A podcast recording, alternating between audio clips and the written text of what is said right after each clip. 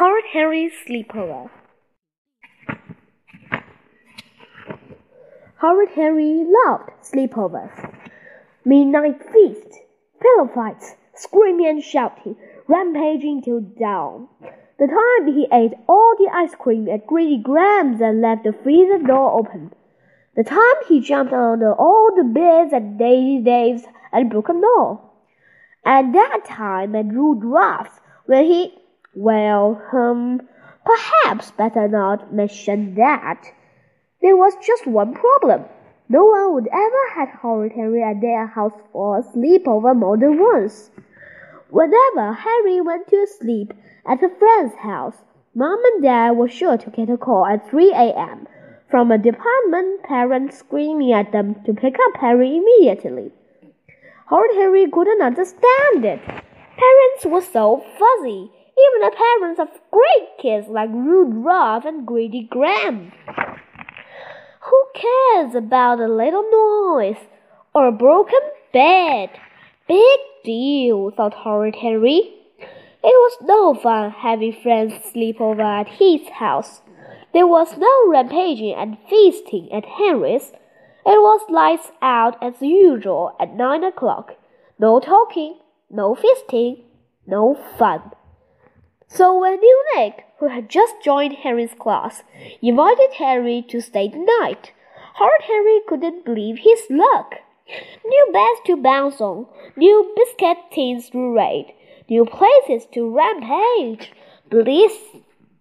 Henry packed his sleepover bag as fast as he could. Mom came in. She looked grumpy. Got your pajamas? she asked. Henry never needed pajamas at sleepovers because he never went to bed. Them, said Henry. Just start with him, he thought. Don't forget your toothbrush, said Mom. I won't, said Horrid Henry. He never forgot his toothbrush. He just chose not to bring it. Dad came in. He looked even grumpier. Don't forget your comb, said Dad. Henry looked at his bulging backpack stuffed with toys and comics. Sadly, there was no room for a comb. I won't, lied Henry. I'm warning you, Henry, said Mom. I want you to be on best behavior tonight. Of course, said Horrid Henry. I don't want any phone calls at 3 a.m. from Nick's parents, said Dad. If I do, this will be your last sleepover ever. I mean it. Knack, knack, knack. All right, said Horrid Henry. Ding dong. Woof, woof, woof, woof, woof, woof. A woman opened the door. She was wearing a Viking helmet on her head and long flowing robes. Behind her stood a man in a velvet cloak holding a bag five enormous snarling black dogs. Tra la la bom dear, from a dreadful, ear-splitting voice. Bravo! Bravo! shouted a chorus from the sitting room. Grrr! howled dogs. Horrid Henry hesitated. Did he have the right house? Was Nick an alien? Oh, don't mind us, dear. It's our Albert's Club concert night, trilled the Viking helmet. Nick, bellowed the cloak, your friend is here. Nick appeared. Henry was glad to see he was not wearing a Viking helmet or a velvet cloak. Hi, Henry, said new Nick. Hi, Nick, said Horrid Henry. A little girl trotted over, sucking her thumb. Henry, this is my sister Lily, said Nick. Lily gazed at Horrid Henry. I love you, Henry, said lisping Lily. Will you marry with me? No, said Horrid Henry. Ugh, what a revolting thought.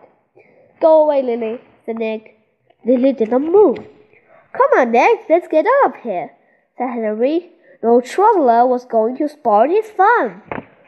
Now, what would he do first? Raid the kitchen or bounce on the beds? Let's raid the kitchen, said Henry. Great, said Nick.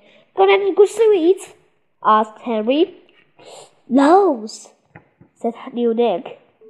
Yeah, thought Horrid Henry. His sleepover fire was beginning. They sneaked into the kitchen. The floor was covered with dog blankets, overturned food bowls, clumps of dog hair, and gnawed dog bones. There were few, specially looking puddles. Henry hoped they were water. Here are some biscuits, said Nick. Henry looked. Were those dog hairs all over the jar? Uh, no thanks, said Henry. How about some threes? Sure, said Nick. Help yourself. He handed Henry a bar of chocolate. Yummy! Henry was about to take a big bite when he stopped. Were those teeth marks in the corner? Roar! A big black shape jumped on Henry, knocked him down, and snatched the chocolate. Nick's dad burst in. Rigot, give that back, said Nick's dad, yanking the chocolate out of the dog's mouth. Sorry about that, Henry, he said, offering it back to Henry. Uh, maybe later, said Henry. Okay, said Nick's dad, putting the strawberry chalk back in the cupboard. Mmm, gross, said Henry. I love you, Henry, came a lisping voice beside him. Ah, wobbled a high, piercing voice from the room. Henry held his ears. Would the window shatter? Indoors, shrieked the Opera Cobra Club. Will you weary with me? Let's get out of here, said Horrid Henry. Horrid Henry leapt ahead Nick's bed. Yippee, thought Horrid Henry. Time to get bouncing. Bounce! Crash! The bed closed in the hip. What happened? said Henry. I hardly did anything. Oh, I broke the bed ages ago, said Nick. Dad said he was tired of, of fixing it. Rats, thought Horrid Henry. What a lazy dad. How about a Philippine? said Henry. No pillows, said Nick. The dogs shoot them. Hmm, they could sneak down and raid the freezer, but for some reason Henry didn't really want to go back into that kitchen. I know, said Henry. Let's watch TV. Sure, said Nick. Where is the TV? said Horrid Henry. In the sitting room, said Nick. But the cockroach, said Henry. Oh, they won't mind, said Nick. They're used to noise in the house.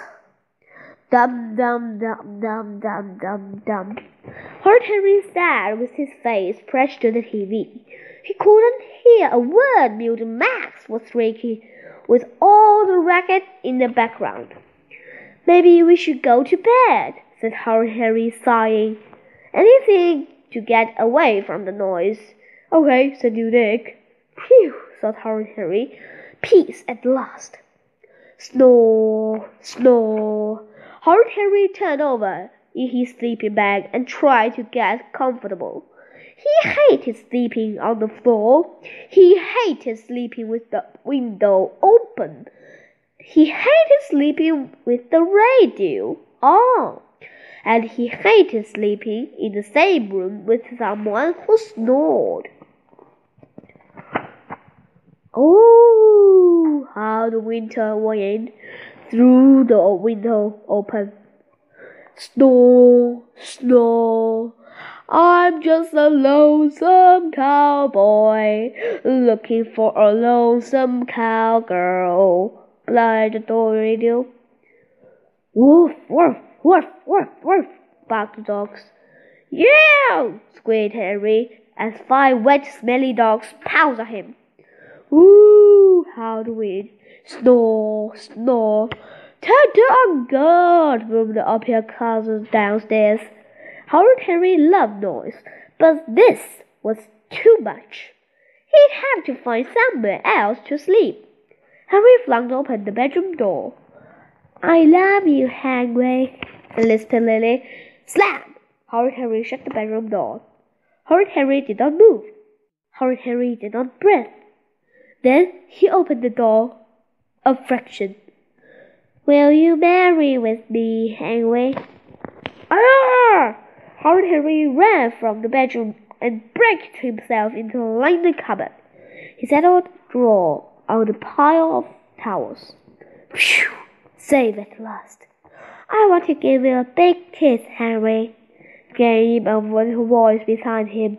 No! It was 3 a.m. Tra la la dear, lonesome cowboy, snore, snore. Oh! Woof, woof, woof, woof, woof. Horrid Henry crept to the hall phone and trailed his number. Dad answered. I'm so sorry about Henry. Do you want us to come and get him? Dad mumbled.